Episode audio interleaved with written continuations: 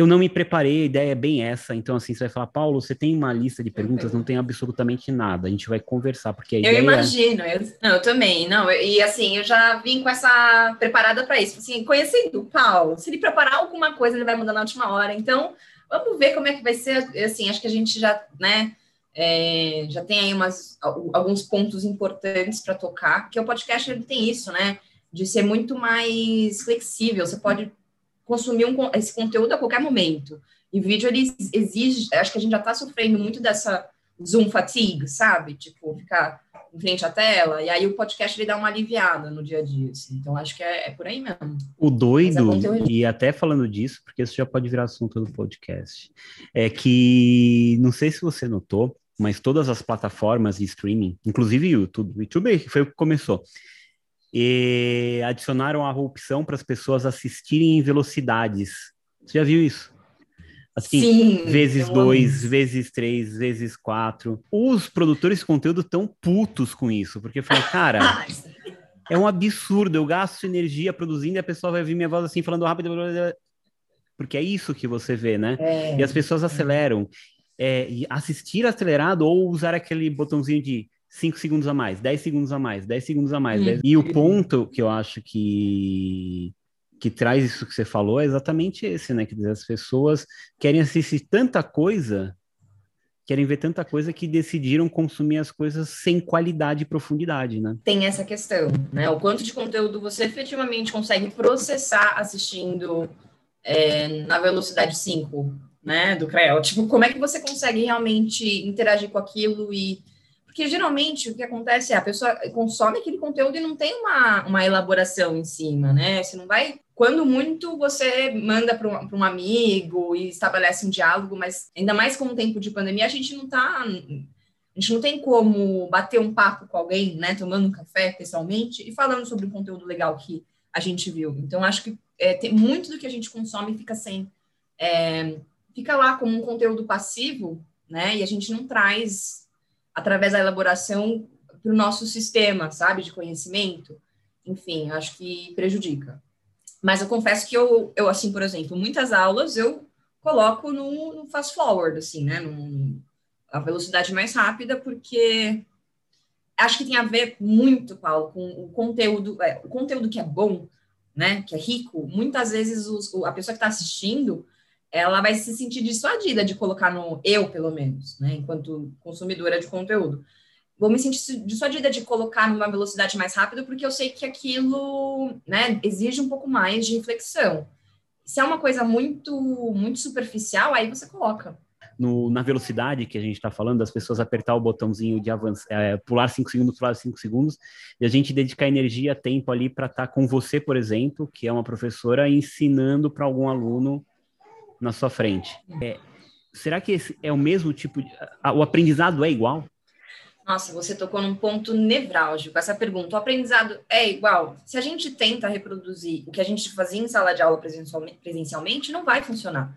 E acho que esse é um, um né, uma, uma pequena crítica aí a algumas escolas que continuam uh, trabalhando dessa forma, ou seja, com uma metodologia, né, uma proposta muito conteudista. Então, a gente precisa passar o, né, o sílabus, a gente precisa passar a matéria a despeito do que está acontecendo no mundo, é, né, é, ignorando que às vezes tem aluno que tem familiar fazendo barulho do lado, né, que está comendo porque aquele horário é, é, confuso, enfim, que, né, vários estímulos aí que são concorrentes com a aula. Então, acho que a gente precisa primeiro realmente, né, é, mudar um pouco o paradigma. O que, que a gente nesse momento, quais são as competências que a gente quer ensinar?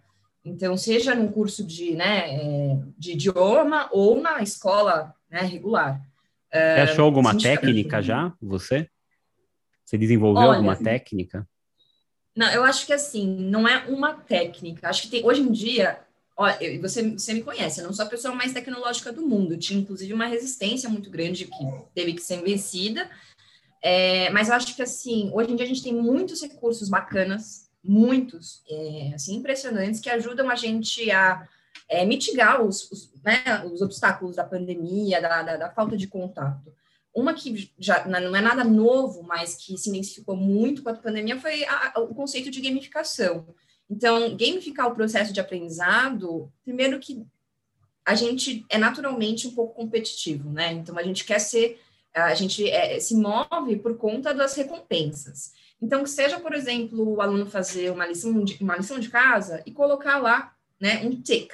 Um, um tiquezinho, ele tem um efeito reforçador, né? Quem, tem, quem faz isso, é, né, aquelas to-do lists sabe que... Da época das estrelinhas, né, que as pessoas ganhavam estrelinhas no colégio, né? Exatamente, exatamente. A gente não vai recompensar, por exemplo, com comida, porque você vai criar um, né? Esse é bom. É bom, é uma delícia, eu adoro. E tento não fazer isso na, na, na minha. Você pode falar, o bom rotina. aluno, você manda um iFood. É, o, o aluno assim, top, entendeu? Que faz tudo. Aí ele ganha. Um doce pelo iFood. um doce grátis. Exato. Não, brincadeira. Mas assim, acho que tem isso da gente usar de conceitos que não são necessariamente da área da pedagogia, né? Gamificação é uma coisa que funciona e a gente sabe é, por, né, por conta dos aportes da neurociência também. É, é, funciona, a gente é um recurso que a gente tem que é, aplicar, eu acho, na, mais na, no, no, nosso contexto, porque ele está disponível. Tem, por exemplo, Kahoot, WordWall, algumas plataformas que disponibilizam é, o serviço de forma gratuita, sabe? Então, acho que é uma, é, eu, uma, é uma boa. Eu conversei com muitos professores, inclusive alguns acadêmicos mesmo, e eles entram numa neura de que se o aluno está realmente prestando atenção. Porque é diferente one-on-one, -on -one, você está lá um com um, mas se o aluno está realmente prestando atenção, porque eles, tra eles trazem isso, assim, a maior parte dos meus alunos deixam a câmera desligada. A gente uhum. obriga eles a ligar a câmera. Eu acho que quando você tem que obrigar alguém a fazer algo, você já está totalmente errado. Eu sou totalmente contra Sim. a obrigação. Não, agora você é obrigado a ligar a câmera. Eu acho que nem todo mundo está com uma boa vibe um dia para ligar a câmera. E não é Exato. a câmera que vai fazer a pessoa prestar atenção. Inclusive, teve gente que começou a criar, não sei se você viu, é, imagens delas recortadas e colocava na frente do, do da tela. E funcionava, porque ninguém percebia. Teve, tem vários vídeos Sim. virais na internet que a galera começou a gravar. Criou um, uma cartolina com foto dele e deixava ali na frente da câmera e ninguém percebia que o cara não estava lá no meio da reunião de trabalho. E tem umas legais que o negócio cai, assim, todo mundo faz cara de espanha. o professor pira. É, e aí eu fico pensando, será que é só a câmera que dá atenção? Tipo, o cara tá ali pode estar com o som no mudo do professor e ouvindo uma música, assistindo TV, entendeu? Então, acho que assim, não é só a imagem, mas eu acho que a, a, a, a retenção de atenção, você tem que ser muito criativo para manter a, retenção, ainda mais quando você dá aula muito coletiva, né? Que é para 10, 15, 20 pessoas. É, eu acho que ainda não existe uma forma de você conseguir fazer isso de forma genuína. Quando eu vi algumas uhum. atividades, até em empresas, tentando fazer isso, eles falavam assim para mim: Olha, mas a gente tem uma técnica infalível. Eu falei: Qual é a técnica infalível para as pessoas prestarem atenção numa dinâmica? Não, Sim. depois vai ter quiz. E se as pessoas não responderem, a gente vai saber que as pessoas não estavam prestando atenção. Eu falei, de novo, é a penalização. É, é tipo um é, absurdo. eu, eu vou estar sim. assistindo algo ou acompanhando algo, porque se eu não souber responder, o meu chefe, ou não sei lá quem, vai descobrir que eu, ou meu professor vai descobrir que eu não estava prestando atenção. Tipo, de vez em quando eu não estava mesmo prestando atenção.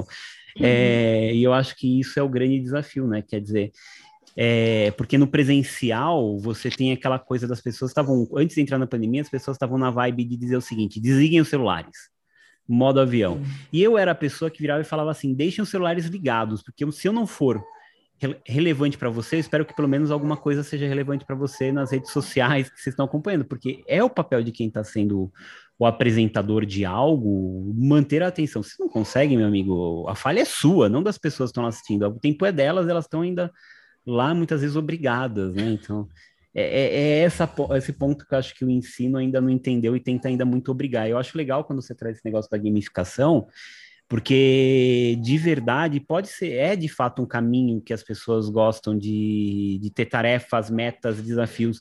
A gente, desde o do comecinho da nossa infância, a gente aprende sobre jogos, sobre conquistas, Exato. né? Eu acho que tem isso, né? Nossa, você to... Paulo, é, concordo plenamente com tudo que você falou. Assim, primeiro sobre né, o, o attention span. A gente precisa é, lidar com o fato de que uma aula, por exemplo, de duas horas, que a gente tem na universidade, na escola, aquelas dobradinhas, é, elas muitas vezes elas são contraproducentes, porque é, a gente não consegue é, prestar atenção. Portanto, uma criança, principalmente, que não teve esse desenvolvimento, né, esse treino pelo qual o adulto já passou, ela, depois de meia hora, vai cair a qualidade da, da né, do, do, rendimento. No adulto também, a diferença é, uma, é que o adulto ele finge melhor, né? Então, assim, acho que é, a gente precisa criar estratégias. Sou super pelas estratégias, criação de estratégias para manter uma atenção controlada. Então, seja fazer uma pausa, cinco minutos, galera, vamos pegar um café e uma água e a gente volta daqui a três minutinhos. Uma pausa para ir no banheiro, a pessoa volta outra, né? Então, você atende algumas necessidades fisiológicas básicas, né? É, e, e demonstra um pouco de humanidade no processo. Então, a questão da atenção, ela precisa de estratégias, porque senão a gente é, não vai vencer é, colocando o aluno e, e, obrigando o aluno de uma forma, uma lógica punitiva, a prestar atenção é, por duas horas. Então, quando essas dinâmicas em empresa, na escola, ah, eu vou saber é, se a pessoa prestou atenção ou não, né, baseada na, no número de acertos do, do, do do, do, do, quiz, por exemplo, eu acho que a gente está numa lógica da punição. E, e, o que a gente observa é que quando a gente entra por aí, o que, quem está tá, tá recebendo essa punição vai, vai estabelecer outras né, contingências de, de controle, ou seja, vai reagir de uma forma completamente, assim, de forma a burlar, sabe? Mesmo que inconscientemente falando, ele vai burlar esse processo. Eu então, burlei. Seja... Exato, a gente burla. Eu perguntava para outra pessoa que estava na sala também, o que, que você pôs em tal resposta? É, exato. A é cola a virtual tem no WhatsApp. É a cola. Tirar uma foto, você tira um print Exato. da tela e finge que, que leu, sabe? Exatamente, exatamente. Então, acho pra... que a gente tem que focar, assim, o que, que a gente realmente quer, o que, que é importante dessa reunião? Eu estou querendo passar um conteúdo e quero que as pessoas interajam com esse conteúdo e levantem reflexões a respeito, ou eu quero que elas se produzam né, e fiquem parroting, fiquem só papagaio, sabe? Repetindo é, é, papagaio. Eu acho que as pessoas gastam tempo demais pensando em como fazer as pessoas prestarem atenção e tempo de menos hum. em, é, em ser relevante. Em ser relevante, exato. Sabe? De, pô, se. Você mesma falou quando a gente começou a conversar: olha, tem vídeos que eu avanço. Mas se um vídeo é muito bom, eu não avanço. Eu não vou lá apertar o botãozinho para assistir mais rápido ou vou ficar avançando de 10 em 10 segundos, porque isso aqui é muito bom. E eu acho que uhum. ser relevante é hoje o que a maior parte das instituições educacionais, até de professores, eles não conseguem ainda fazer, e eu acho que é por falta de preparo, uhum. infelizmente é, porque Sim. ninguém estava preparado para a pandemia. Não estou aqui falando que não teve uma boa educação, é que todo mundo foi pego de surpresa e teve que se reinventar. Uhum. Eu nunca esqueço a, uma entrevista que eu li do.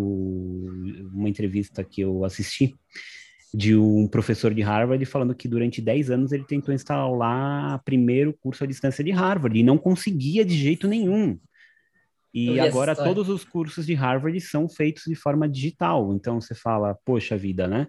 Mas é, é como é uma coisa nova, é test and learn, né? Test and learn, tá aprendendo, errando, uhum. aprendendo, errando, aprendendo, errando.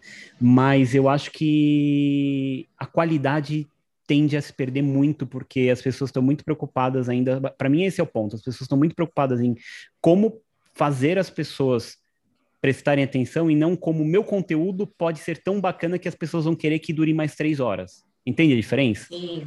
Perfeito. Tipo, terminar uma aula com você, muitas vezes, eu falo, pô, podia ter durado mais uma hora. E é verdade.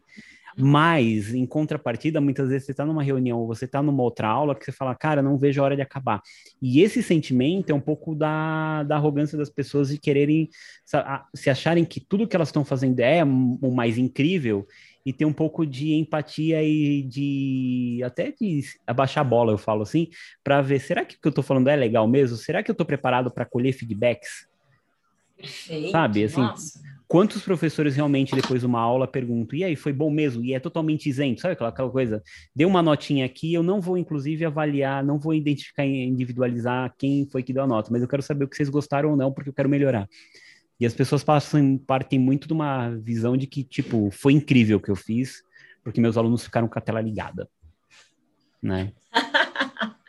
Nossa, exatamente. É, eu acho que tem um medo aí por trás que é importante, né? A prática do professor, ela é, é, é uma das poucas, né? Onde todo mundo dá pitaco, todo mundo tem uma opinião sobre qual a melhor, né, a melhor forma de fazer e tudo mais.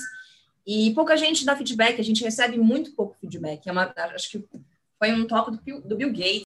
Uh, ele faz essa, esse, né, esse apontamento que eu acho muito interessante. Como que a gente uh, fornece tão pouco feedback para quem ensina, né? E professor, ele é responsável por dar feedback para todo mundo, para os alunos, para os pais. Então, a gente tem esse receio, né? Eu acho que é um medo do professor também de, de, de pedir feedback, porque é, às vezes você pode ouvir uma coisa que você não está preparado para ouvir, e a gente precisa fazer essa diferenciação entre o que, né, o que é a prática em sala de aula e que é a pessoal, que é outra coisa, né? E, e realmente abraçar a crítica como um, um eu acho que fica muito no discursinho isso, sabe? A, a crítica como uma oportunidade para crescimento, mas de fato ela, ela, é. A gente não, não, não aprende com quem está aplaudindo, né? É, mas com a crítica, mesmo que seja para negar a crítica, falar não, eu não concordo com essa crítica. De qualquer forma, teve uma reflexão aí em cima. Eu acho que isso é importante. Mas quando você olha para línguas, para as pessoas falarem, eu, eu sou fluente, eu falo alguma língua, minha sensação ainda tratando esse olhar acadêmico, é que hoje, é, quando você vê as pessoas declarando línguas, eu falo fluente, eu falo intermediário, hoje é a grande mentira dos currículos estão aí. Sim. Não sei o que você acha. Perfeito. Eu super concordo. Nossa, eu acho que assim, inclusive é, a gente está entrando num ponto polêmico, muito polêmica essa toca, né? nossa. Mas eu acho que é importante, porque primeiro a gente precisa esclarecer, né? O que, que é intermediário, o que, que é fluente aqui no Brasil. É, a maior parte das escolas de idioma é, fornecem cursos, né? Até o nível B2, de acordo, de acordo com o quadro europeu comum de línguas.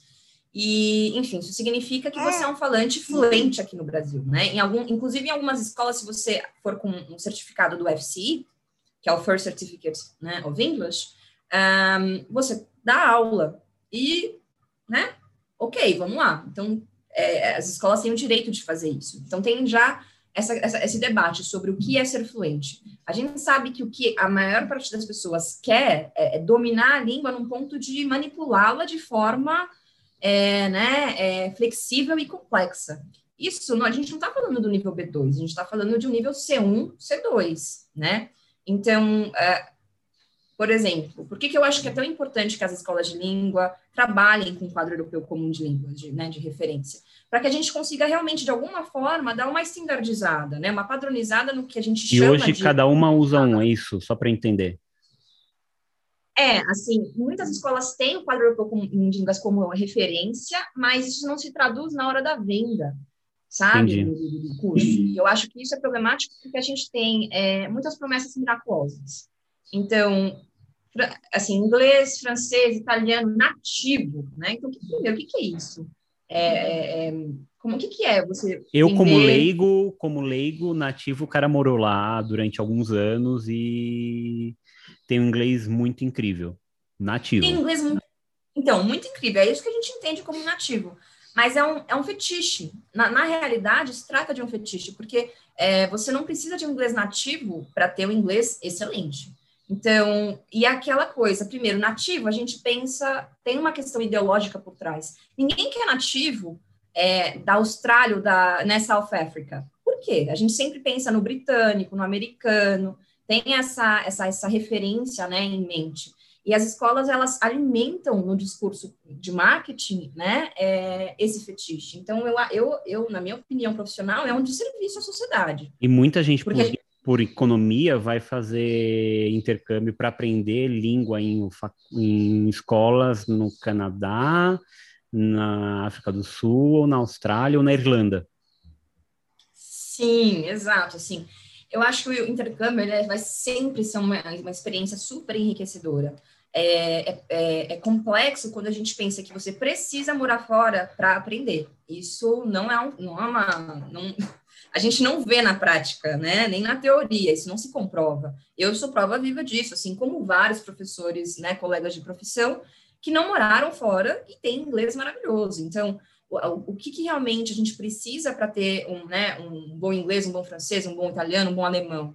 É, é estudo e, e, assim, se municiar de, dos recursos que a gente tem disponíveis é, é, e, e, que funcionam, né, comprovadamente. E, e criar estratégias que estejam é, dentro do seu contexto, né, que elas funcionem pa, para você. E, e, acho que a gente tem que sair também do discurso do método. O método, o que é um método? O método é algo que você é, cria, padronizado, é um sistema, e você vai aplicar para qualquer pessoa, aquilo vai ter o mesmo resultado.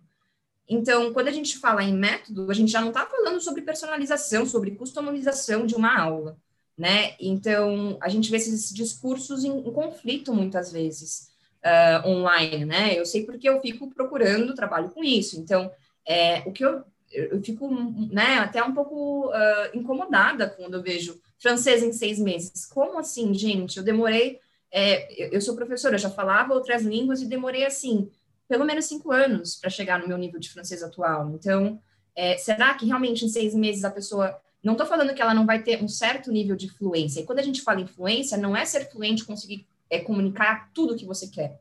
É, existe uma fluência, uma fluência dentro do nível básico né? Que a gente fala, ainda fazendo referência ao quadro europeu comum de línguas. Você pode ser muito fluente, por exemplo, é, num restaurante pedindo hambúrguer, pedindo, perguntando o que, que tem, né? Naquele, naquele é, deixe que você está é, pedindo.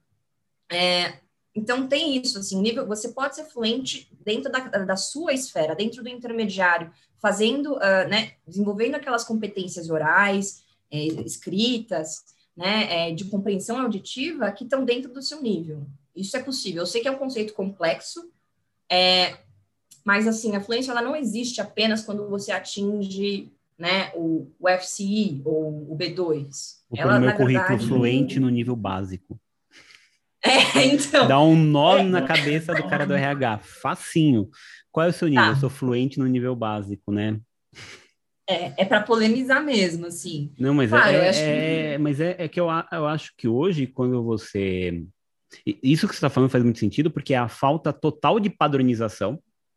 Uhum. E numa outra teoria, existe uma total padronização quando você vai olhar para o mercado, que as pessoas se categorizam como. Porque as pessoas colocam assim: fluente com intercâmbio. Você fala, cara, olha, esse cara tá incrível o inglês dela, dele ou dela. E, e, o mais interessante, que eu, eu morro da risada, porque eu já fui para entrevistas em que era exigido inglês fluente. Eu falei, tá, vamos lá. E o mais engraçado é que a pessoa que está te entrevistando, ela não fala inglês fluente. Exato. Esse era um ponto meu.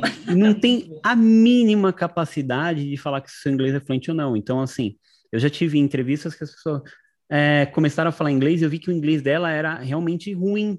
Eu comecei a falar inglês, não que o meu inglês seja incrível, não é, mas assim, comecei a falar inglês no meu nível lá intermediário e a pessoa não, e eu perguntei no final, e aí, foi bom? Ela, não, foi incrível, seu inglês realmente é fluente. Não, obrigado. É, e fica essa coisa, quer dizer, até que ponto, né? Realmente, uma coisa é você ter uma entrevista com um cara americano, numa empresa americana, e o cara fala, não, eu exijo que você fale de igual para igual. Realmente, ali você uhum. não adianta essa pegadinha, mas a maior parte hoje do mercado exige uma coisa que não consegue nem comprovar, né? Exatamente. O que você está me contando, na verdade, eu ouço de muitos, muitos alunos que tiveram experiências muito parecidas. Ah, eu cheguei lá e né, o entrevistador tinha inglês, né? Que não tinha, não tinha condições de fazer uma avaliação. É, e, e, o que acontece também muitas vezes é que a, pessoa, a gente ouve o inglês com uma pronúncia muito bonita, digamos assim, e aí a gente fala, não, essa pessoa fala bem, imediatamente, baseado apenas na, na, pronúncia, que tem a ver com o que a gente estava falando sobre o, essa, essa, essa, esse fetichismo por um inglês de nativo, sabe? Quando, na verdade, tem muitos outros aspectos uh, que, que envolvem o falar bem o idioma, né? É, ter um controle sobre o idioma, que não é necessariamente a, a pronúncia do nativo. Então, é, assim, isso acho que tem que ser muito desmistificado, porque a gente tem que ensinar mais competências que são úteis hoje em dia, por exemplo, negociação, né? É, aquela, aquele jogo de cintura, habilidades orais, do que realmente uma forma, né, ficar focando só no conteúdo. Vamos aqui fazer completar essa lista aqui de gramática. Você chegou num ponto tá, importante mas... para mim, porque hoje, quando você olha muitos cursos de inglês, eles dedicam dentro de uma estrutura é, educacional. Sim. Né? Como se eu fosse hoje entrar na escola e aprender português, gramática. E minha percepção, tá? Eu posso estar totalmente errado, mas nove entre dez pessoas, quando optam por fazer inglês, não optam fazer inglês por causa disso. Não optam fazer uhum. inglês porque querem realmente serem incríveis, querem falar inglês como falam fluentemente português. Mas querem simplesmente se virar numa reunião, querem se virar num dia a dia, ou querem viajar um dia e saber não ficar numa furada. Uhum. Eu acho que existe um percentual da população que realmente fala, cara, meu sonho é morar lá fora, eu quero ter um inglês incrível, eu quero realmente ter o melhor inglês do mundo de vou estudar, mas é, aí eu acho que muda o comportamento, que a pessoa até vira um pouco autodidata quando a pessoa tem essa, essa vontade Sim. de. A pessoa vai atrás, a pessoa estuda, a pessoa dedica um, mesmo que seja um pequeno percentual do seu dia, dedicando em estudar a língua, uma outra língua. Exato vai atrás de, obviamente, professores, estuda, estuda, assiste tudo em inglês, com legenda em inglês, mas eu vejo assim, a maior parcela da população hoje que consome os grandes cursos de massa, de inglês, de línguas, de francês, vai muito numa linha, eu preciso me virar. Né? E hoje as instituições não ensinam as pessoas a se virarem, elas ensinam, elas começam do básico. Porque você vai entrar para uma instituição para aprender uma língua, as instituições vão, não, vamos fazer uma provinha para ver que nível você está. Aí, se você estiver uhum. lá no uhum. nível básico 2, você vai começar a aprender coisas, você vai falar, cara, que porre, eu não quero aprender isso. Tipo animais, é. né? Você começa vendo... Aprendendo animais, objetos, e aí vai. Você fala, ah, não, tá bom, lindo, mas sabe quantas vezes eu vou falar na minha vida orangotango em inglês? Nunca, talvez. Uhum. E na hora que eu tiver é. essa, ter que falar, eu pergunto para alguém, tento gesticular e então, a, acho que essa sensação que dá hoje muita gente, que acaba. Inclusive, eu vejo que é igual a academia, né? Tem uma alta taxa de abandono da língua de inglês. As pessoas simplesmente largam, né? Vão abandonando, né? É, isso que você falou, né? É muito relevante sobre a expectativa e a realidade, né? É, eu acho que tem uma questão aí que, querendo ou não, infelizmente no nosso país os professores de inglês não têm uma. de, de idiomas em geral, né? É, eles não são. Essa é a realidade do, do, do, profissional. Não é valorizado, tem salários baixos, é, muitas vezes não consegue fazer um desenvolvimento profissional continuado, que é importante em qualquer área. Então, isso se traduz na prática, né? E muitas vezes tem várias, vários níveis, tem básico 1, um intermediário 2, um avançado 3, enfim, e precisa preparar essas aulas e dar no mesmo dia. Então, a gente vê um impacto na qualidade das aulas, isso é, é né, não, é não é segredo para ninguém. E, mas esse descompasso, ele é muito marcante, né, entre uh, o que é relevante e o que é ensinado. E a gente sabe que para que a gente aprenda uma língua, você precisa ser subjetivado naquela língua. Então, você precisa falar de tópicos que te sejam relevantes, né? Eu posso é, você pode ser um básico e a gente pode fazer uma aula sobre, sei lá, filmes, os melhores filmes que você já viu na vida. E sabe que é um, um acho que é relevante para a maior parte das pessoas. A gente consegue... contando um pouquinho, a Nick ela tem uma empresa, uma escola, posso chamar de escola? Um curso? É, o que, que eu é chamo? É um... Uma empresa? Então, verdade, é um, é um coletivo, uma comunidade de professores, que a gente não trabalha como se fosse uma escola, na verdade, a gente vai um pouco na na contramão das escolas, exatamente porque a gente tem uma proposta de realmente religar o professor, né? A gente tem uma equipe agora de cinco professores, estamos crescendo. Que legal. Processo orgânico e porque acho que é assim que tem que ser, né? Envolvendo educação. Mas basicamente a gente religa o professor a, ao aluno, né? Aos meios de produção que as escolas em geral acabam uh, né, tomando conta, se apropriando, digamos assim. A gente pode entrar mais, mais a fundo nesse ponto, mas a ideia é que a gente esteja mais em contato, né? Nesse formato, a gente esteja mais em contato com a realidade do aluno e desenvolva projetos e não cursos que, né, você passou o básico 1, então tá. Então isso marca um progresso. Porque isso, na verdade, é só uma formalidade. O que marca o progresso, de fato, é o progresso, é a sensação de progresso. São evidências que a gente vai colhendo durante o, o, né, o desenvolvimento do aprendizado que que indicam que você está, de fato, uh, numa evolução, numa crescente. E para eu entender um pouco melhor, você está dizendo assim, que você foca na essência do que o aluno gosta. e tenta conectar o uhum. professor com isso. Porque... Sim, diga, diga. Não, não, porque eu acho engraçado isso, porque é, eu vi recentemente algumas matérias em que professores foram punidos, punidos, porque seguiam os alunos nas redes sociais. Super polêmico, né? Punidos porque seguiam alunos nas redes sociais e, tipo, teve professor que chegou a perder emprego ou teve que bloquear o perfil, deixar o perfil fechado. E eu, quando tive aula com você, inúmeras vezes você pegava postagens que eu fiz uhum. no meu Instagram, no meu History, por aí vai, e colocava como um tema da aula, que eu acho maravilhoso isso. Mas aí mostra essa dualidade, né? Do quanto as instituições estão preparadas realmente para um professor que humanize e que tenta de fato se aproximar e se conectar com os alunos. É, e aller de l'avant. Assim, a gente precisa viver no nosso tempo. Eu acho que não, não é um achismo, né? é um fato. As pesquisas mostram, a literatura mostra que a educação no Brasil é, ela é muito arcaica ainda, né? Principalmente quando a gente fala de escola regular. Então, existe aí um, como você disse, né, um gap gigantesco entre a, a nossa prática e o aluno. E só que a gente sabe hoje em dia que a aprendizagem e a emoção, elas andam de mãos dadas. Não existe aprendizado sem um impacto emocional, né? E quanto maior o impacto positivo emocional, mais significativo e mais permanente é aquele aprendizado. Então, eu acho que a gente precisa sim mergulhar no universo do aluno uh, ah, para ensinar o que é relevante, porque senão a gente está fazendo um depósito de conhecimento, né? Como diria Paulo Freire, que a gente acha que é relevante na cabeça de, de alguém que não necessariamente está pedindo por aquilo, né? Então, é, por exemplo, na nossa prática né, na Cora, a gente parte sempre de um mapeamento de interesses e objetivos. Não tem como eu te dar uma aula, inclusive para fazer uma aula demonstrativa, a gente pede isso para os alunos, né? E a gente ainda fica naquele, naquele conflito, né? Poxa, mas tudo hoje em dia é dado. Dado é super, é precioso. Então, a gente pede um mínimo de dado para conseguir preparar uma aula que seja é, realmente assim, né, é relevante para que a pessoa se dê ao trabalho de logar e passar uma hora, uma hora com a gente lá. Então, acho que isso é, é isso vai fazer a diferença no futuro, assim, no aprendizado de línguas. É, é, quem consegue ensinar o que é relevante e as competências que são relevantes para aquela, para aquele profissional, para aquele ser humano, né?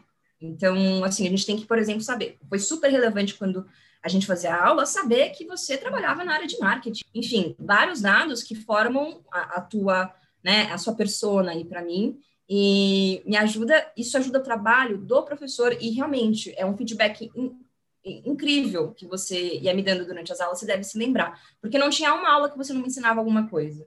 E eu acho que o processo de aprendizado é isso. Né? É, se eu continuar dando, se eu fosse dar aula só para passar o que eu sei, eu acho que eu ia morrer de tédio, porque na verdade, isso não é interessante. O bacana é, é, é, eu pegar uma coisa que você me ensinou e passar para outra pessoa. Uma troca. Né? né? Que vai, exatamente, que vai ter uma outra opinião. Enfim, então, é, acho que é a expansão das nossas fronteiras e não, fazer, não apenas a reprodução do que a gente já conhece. Há 10 né? anos atrás, eu li um relatório da WGSN que falava que a grande tendência para os próximos 10 anos, ou seja, agora, era exatamente essa que você traz, é a personalização. Então, a grande tendência era a personalização e a individualização. Eu acho que as marcas entenderam isso muito sobre. As marcas entenderam muito sobre os produtos. Então, você viu várias coisas muito. Você pode marcar seu nome. A Nike lançou linha de sneaker onde você colocava seu nome, você personalizava. A Apple, hoje, todos os produtos você pode vir gravado o seu nome. Não recomendo, porque depois você não vende, mas. É, tem essa. essa se, sentiu a necessidade de. Até uhum. variedade. Antigamente era tudo monocromático, hoje você tem uma infinidade de cores nos produtos que você compra, mesmo eletrônicos, para que você entenda que isso é minha cara, esse é meu jeito. Eu gosto de rosa, eu gosto de azul e por aí vai. Mas os serviços e a educação não sacaram essa, não parece que eles não leram esse relatório da WSN, porque você vê que não tem a personalização no ensino. E sem falar que você, é, eu acho, eu tenho um pouco de pavor, assim, da, dessa relação, sabe? Muito, eu adorava ir para a escola e, enfim, mas eu, é, eu tenho um pouco de, assim, de, de, receio dessa, desse lugar, sabe? Professor e aluno, como se fosse uma hierarquia, porque eu acho que realmente essa, essa falta de transversalidade não favorece o, o aprendizado e não favorece o, o surgimento da dúvida, né? E da, da, dos conteúdos emergentes que são super relevantes para o aprendizado. Então, é, quando a gente tem o professor que está naquele lugar, né, o sujeito que a gente acredita que sabe e o aluno que a gente acredita que não sabe, você já tem uma relação de poder aí estabelecida que, que, que, que barra né, ao, ao, os aportes do aluno. Então, eu vejo isso muito, não, né, na, conversando com os professores, assim, na faculdade também, a gente nota que as pessoas ficam inibidas, e, e, é, e eu acho que tem a ver com o ambiente que a gente, enquanto professor, proporciona. Porque, é claro, a motivação, ela é algo intrínseco, né? A gente pode... É, é super polêmica essa questão da motivação, mas a minha visão, ela é intrínseca. A gente pode colocar todos os, os né, estímulos que favorecem é, a atenção né, e, e, o interesse do aluno, mas tem algo que vem de dentro. Só que a gente, a partir do momento que o professor ele já se coloca naquela posição de eu sei, você não, né, ou então de realmente não, eu estou ensinando todos vocês e vocês são todos iguais, aí eu só me sinto realmente mais um número, né? E eu acho que a gente está cansado de sentir mais um número. Eu acho que a gente, um dos grandes dramas hoje em dia é, é, é, é esse, né? É a gente desvalorizar o, o, o que é o humano, o que é a vida, o que é a singularidade, né? Enfim, é um, é um paralelo triste fazer, fazer, né? Falar sobre a pandemia, mas é, é, é, é uma falta de empatia, que tá né? Quem está vivendo é. hoje, né?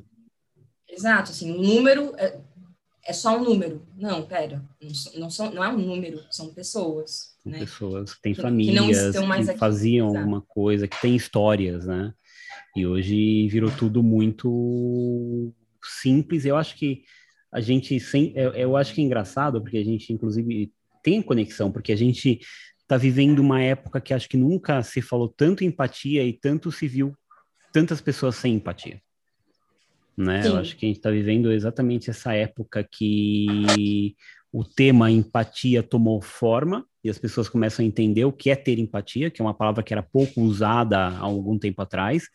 E em contrapartida, ficou muito claro quem não tem empatia. A gente começa a ver nitidamente as pessoas ligando foda-se para um monte de situações que estão acontecendo, se preocupando com o eu, o eu, o eu tomou uma forma maior ainda. Eu acho que esse isolamento fez as pessoas serem até mais egocentristas, sabe? Assim, é, uhum. é, sou eu, é minha vida, eu preciso disso, eu não estou bem.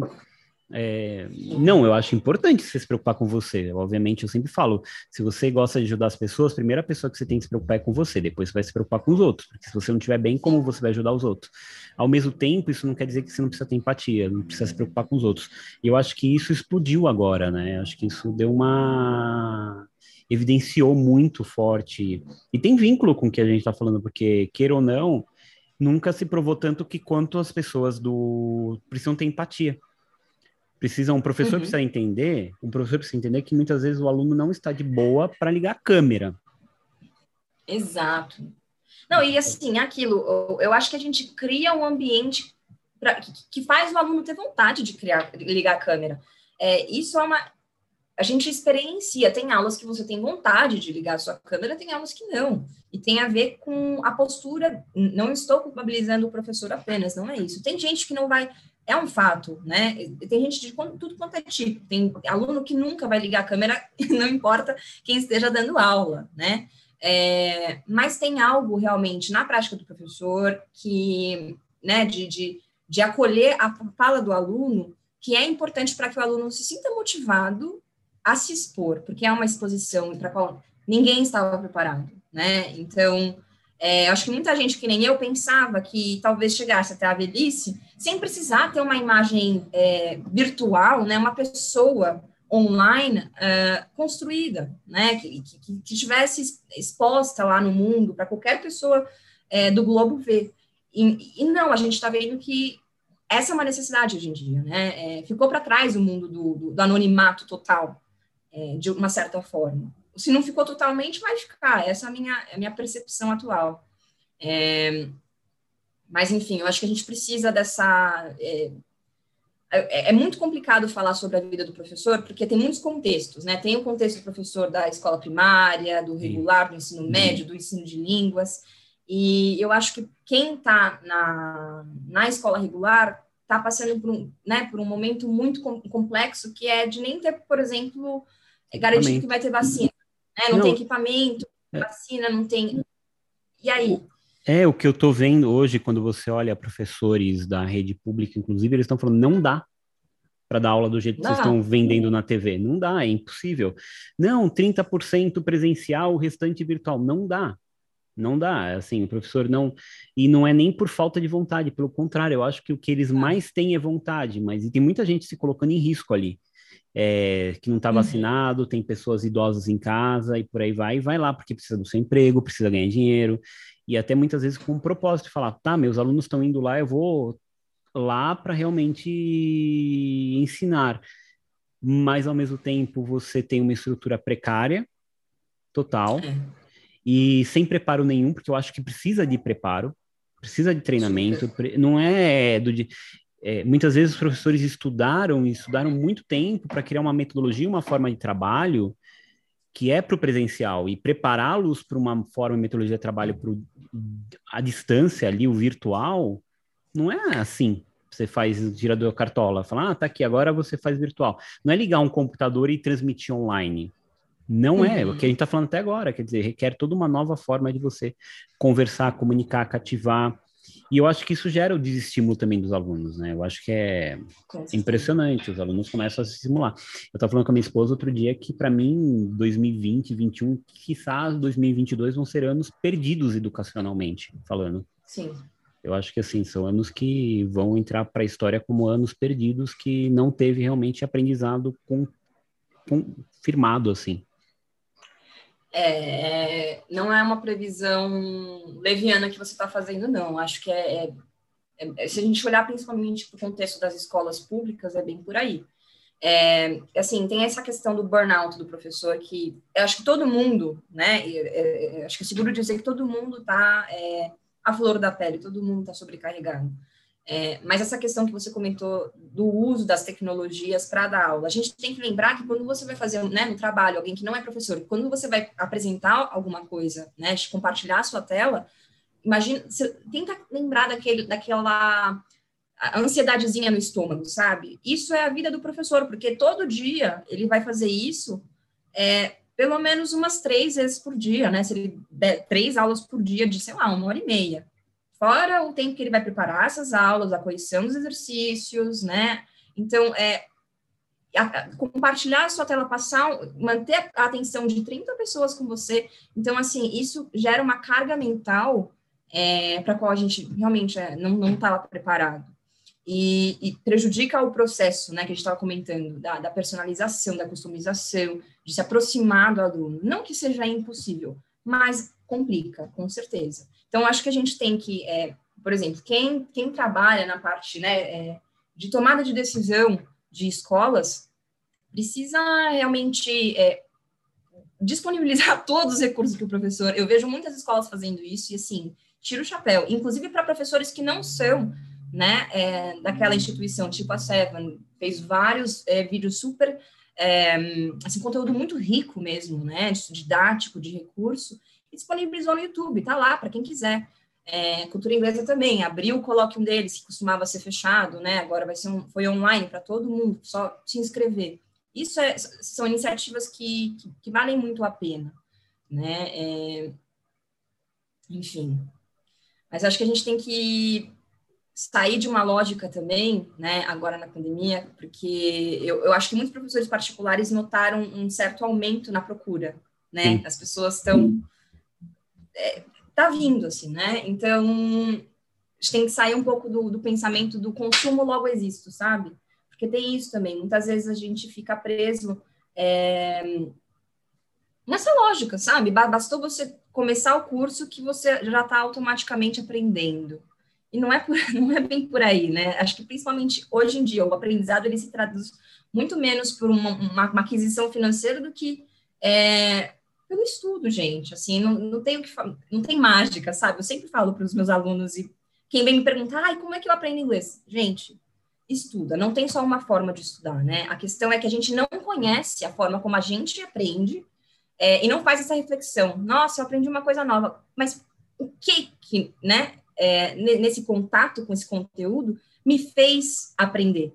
Foi o fato de eu ter explicado para outra pessoa?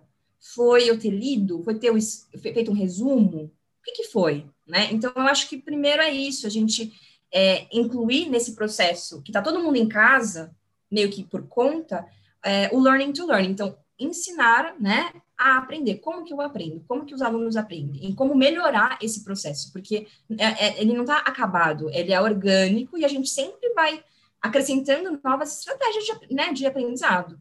Então, isso, isso, um... isso é um, uma coisa muito séria, porque pouca gente fala sobre isso, né? Porque, e é muito importante, uhum. porque é, um aluno hoje tenta se adaptar à metodologia que o professor impõe, não o professor tentar descobrir como o aluno vai aprender. Eu acho que é bem raro isso, é quase achar um diamante. É, eu acho que lapidar isso é um desafio, porque requer que o professor quebre os seus modelos para se adaptar aos modelos do aluno, é o total é inversão total do, do ensino, né? É, é, é, desafiador, porque é aquilo, você tira o professor da zona de conforto do que funciona para ele, né? É, eu lembro até hoje que eu fiquei super surpresa quando um amigo meu, que tem um inglês maravilhoso, professor, assim, fantástico, me né, comentou que ele tinha aprendido o inglês dele todo por tradução.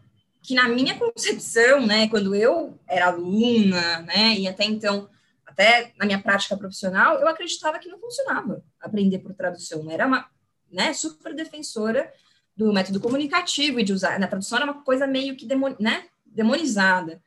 E, e aquilo foi muito importante para desconstruir uma visão pessoal minha de não, pera lá, você aprendeu de uma forma, não quer dizer que seja a única forma de aprender. Não quer dizer que tradução não seja um recurso maravilhoso, pelo contrário. A gente né, tem esse preconceito na, enquanto aluno mesmo. Lembro de ser aluno e não gostar quando o professor traduzia uma palavra. E hoje eu entendo é, que quando o professor te pede a tradução, fala, bom, vamos fazer um paralelo aqui com a nossa língua mãe. A gente tem essa palavra no português? Isso gera uma reflexão é, sobre né, o que, que é a língua e o que, que é você, por exemplo, a visão de mundo em uma língua. Porque quando você aprende uma língua, você não está aprendendo apenas um, um sistema de comunicação, é uma visão de mundo né? E eu acho que isso que é maravilhoso, a ampliação de um universo informacional, um universo cultural, é, que a gente tem de... Eu não sei, eu não conheço muitas outras formas que a gente pode ter se não for pelo idioma, sabe? Então, é isso, a gente se aproximar do que tem de, é, de importante, né, no, no, naquele aluno, por exemplo, um aluno que tem algumas questões com, com atenção, questões atencionais, né, seja um TDAH leve, enfim, você tem que adaptar as estratégias para aquele aluno, senão não vai rolar, né? É, você simplesmente falar, olha, se para aí, fica quieto, tira os estímulos do lado e se concentra. Não, acho que não vai ser tão efetivo. E é claro, Paula, a gente está falando de, né, é, isso seria o mundo ideal. O contexto do professor é 30 alunos em sala e é difícil de você personalizar.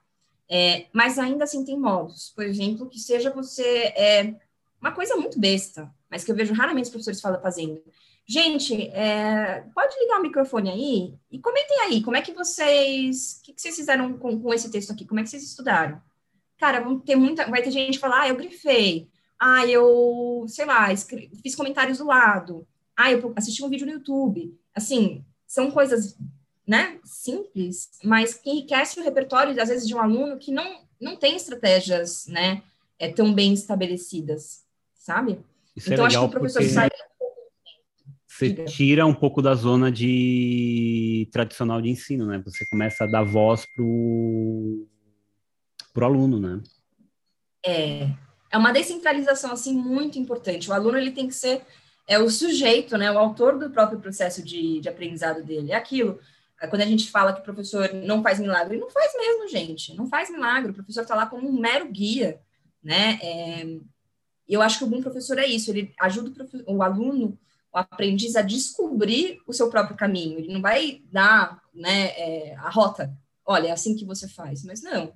E, enfim, acho que o que é bacana da Cor, né, da, no, no nosso contexto, voltando um pouco para o contexto que você conhece, é que a gente ou vai trabalhar né, com aulas individuais ou com turmas até quatro pessoas, exatamente para que a gente consiga é, valorizar né, a singularidade de cada um e enriquecer o, o, nosso repertório a partir do repertório alheio, porque isso é importante, usar o outro não apenas como um número que está lá na sala comigo, mas como um ponto de apoio para o meu aprendizado.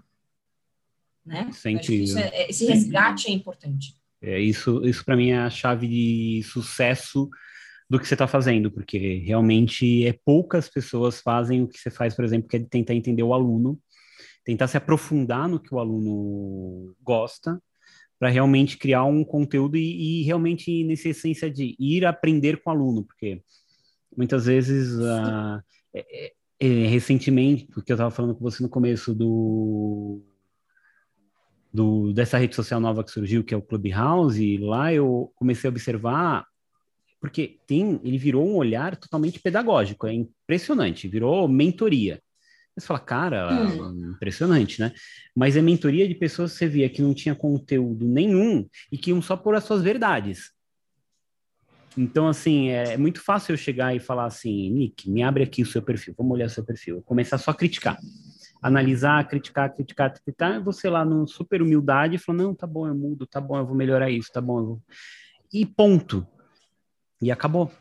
E quando eu, quando eu olhei isso, eu percebi que a plataforma inteira tinha se tornado isso, que tipo de 10 grupos, 9 eram de te avalio, te analiso, te oriento, com pessoas que não tinham know-how para estarem fazendo isso, mas se sentiam na, na propriedade, na, no momento de estar tá fazendo isso, e cada um pode fazer o que quiser, cada um pode se sentir na vontade. Eu percebi que tinha um problema sério. E aí, em contrapartida, também eu vi o quantas pessoas estavam consumindo aquilo, o que me chocou. Uhum, sim.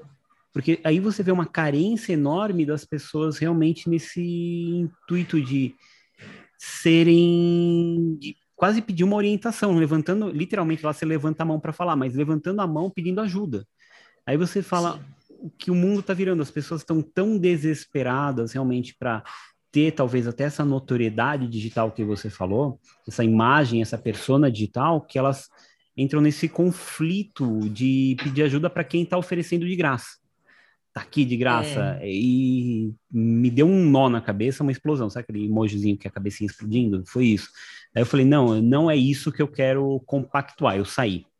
Entendeu? Eu parei, mas, e, mas eu senti uma falta de profundidade e uma falta de criticidade das pessoas que estavam lá participando, que estavam lá ouvindo, aceitando aquilo como grandes verdades.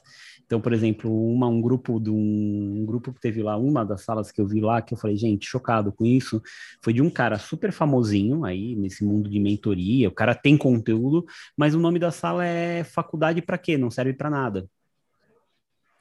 E eu refleti aquilo, falei, Entendi. cara, é a maior merda que falando esse cara aqui é o meu canal eu posso uhum. falar merda é a maior merda que esse cara podia estar tá falando porque é a maior mentira e tá lá levando Sim. tinha 5 mil pessoas numa sala endeusando aquela postura você fala cara que loucura que tá virando esse mundo tão frágil né e é difícil porque as pessoas precisam desse tipo de conexão, estão ávidas por aprender, porque tudo lá virou sobre learning, coaching, estão ávidas por aprender algo, estão pagando para esse cara ensinar coisas. Então, hoje o que você vê mais é professores virtuais que cobram. Não sei se uhum. você já viu isso, fazem um puta trabalho de marketing bacana, mas cobram, cobram, cobram uma grana, cobra 5 mil reais por uma mentoria de um mês, cobra 10 mil reais, tem um que tem um lá que cobra 20 mil reais. Cara, o cara ganha uma grana aí de uma massa, vendendo verdades, falando dicas rápidas para o cara ficar milionário, ficar famoso, ficar rico, ficar poderoso, desvendar tais ferramentas que ele, se as pessoas dedicassem energia para elas mesmas irem atrás, elas Exato. viriam isso em três vídeos no YouTube. As mesmas coisas que ele fala. sabe? Ai, Paulo, é, então, é, exato, deixa em choque isso. isso, sabe? E aí isso tem a ver com o nosso tema que é aprender.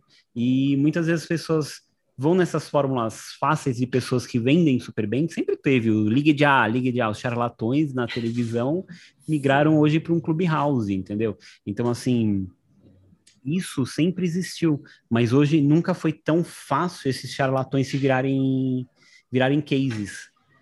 É, é. é chocante isso.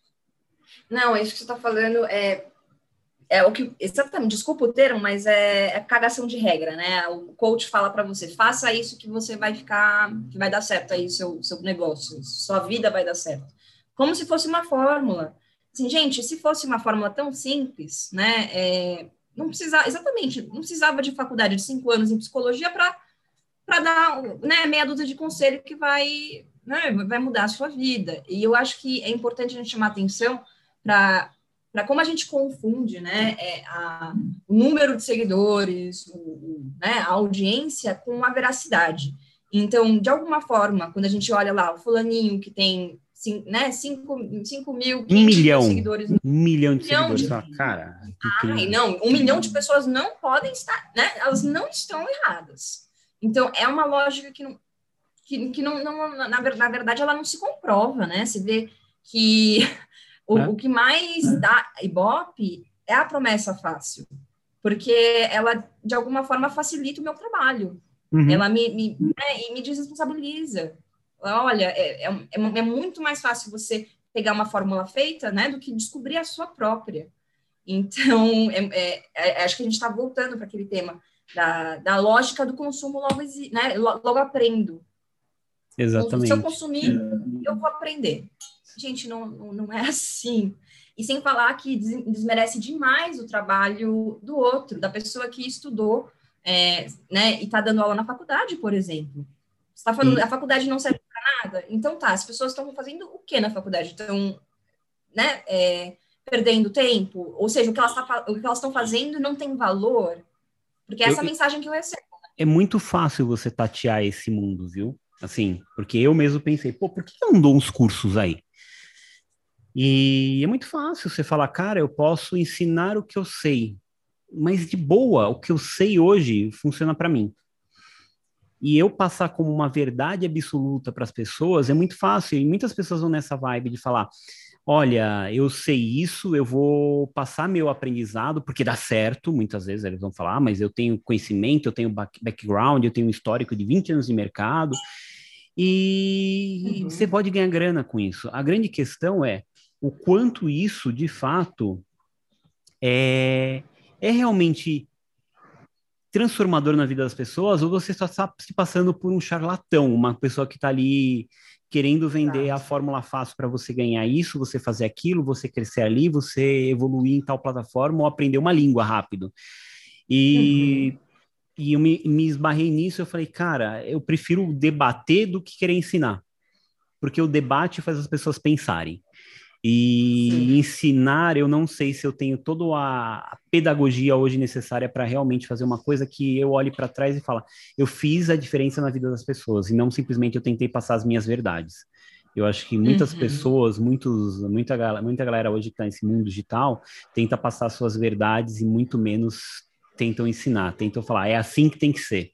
É assim que se faz. Esse é o guia. Eu adoro uma, uma fala que é do Clóvis de Barros, que ele fala assim, que uma vez foi convidado, ele foi convidado para dar uma entrevista para uma matéria, né, exame, se eu não me engano, na Veja, sei lá, era uma revista famosa e a, e assim a repórter virou para ele e perguntou: olha, em vez de a gente fazer toda a entrevista, tudo para facilitar, porque é uma matéria curta, eu quero cinco dicas para você ter sucesso na sua carreira. Ele virou e falou, ele falou, é um absurdo resumir o que eu acho, o que eu penso, minha reflexão em cinco dicas.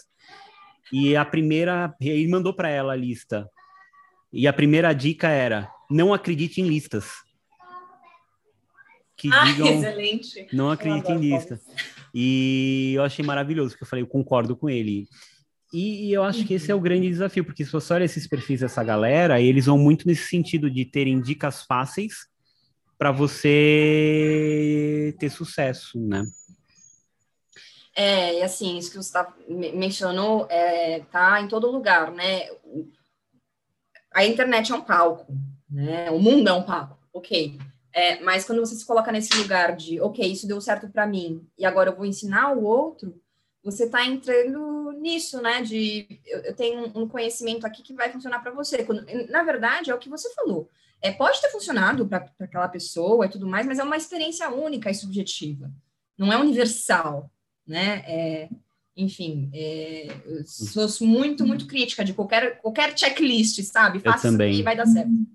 A gente vai ter que interromper, porque a gente tem outros compromissos, mas o que eu queria fazer, porque tenho mil perguntas a mais, eu queria marcar um outro papo com você para a gente continuar, porque, Vamos. por exemplo, eu gostaria de conversar e discutir o como é hoje ser professor e ter que ser um produtor de conteúdo nas redes sociais.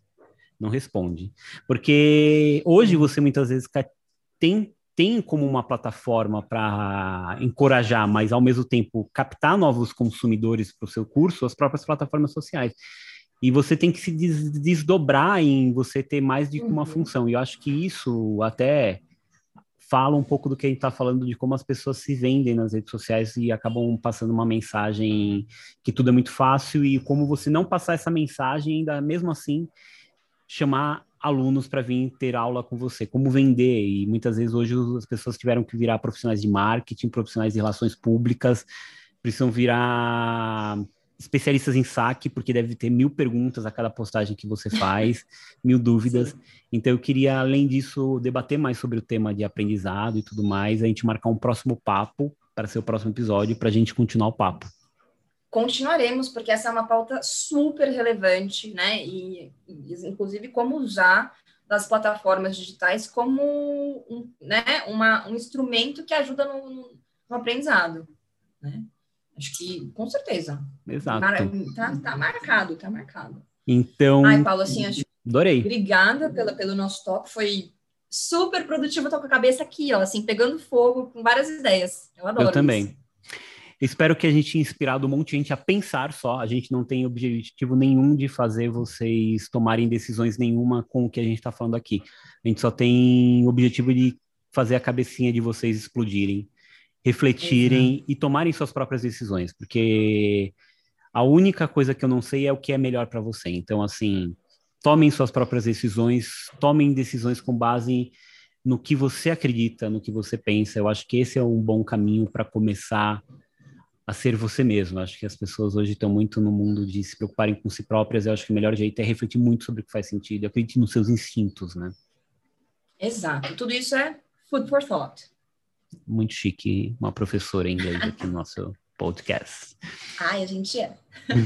inglês e francês. É. O próximo, próximo podcast a gente vai falar mais em francês. Ai, oui, oui, oui. Delícia, adoro. Então, obrigado e a gente se vê na próxima, gente. Obrigado, viu, Nick? Obrigado e um beijo. Um beijo.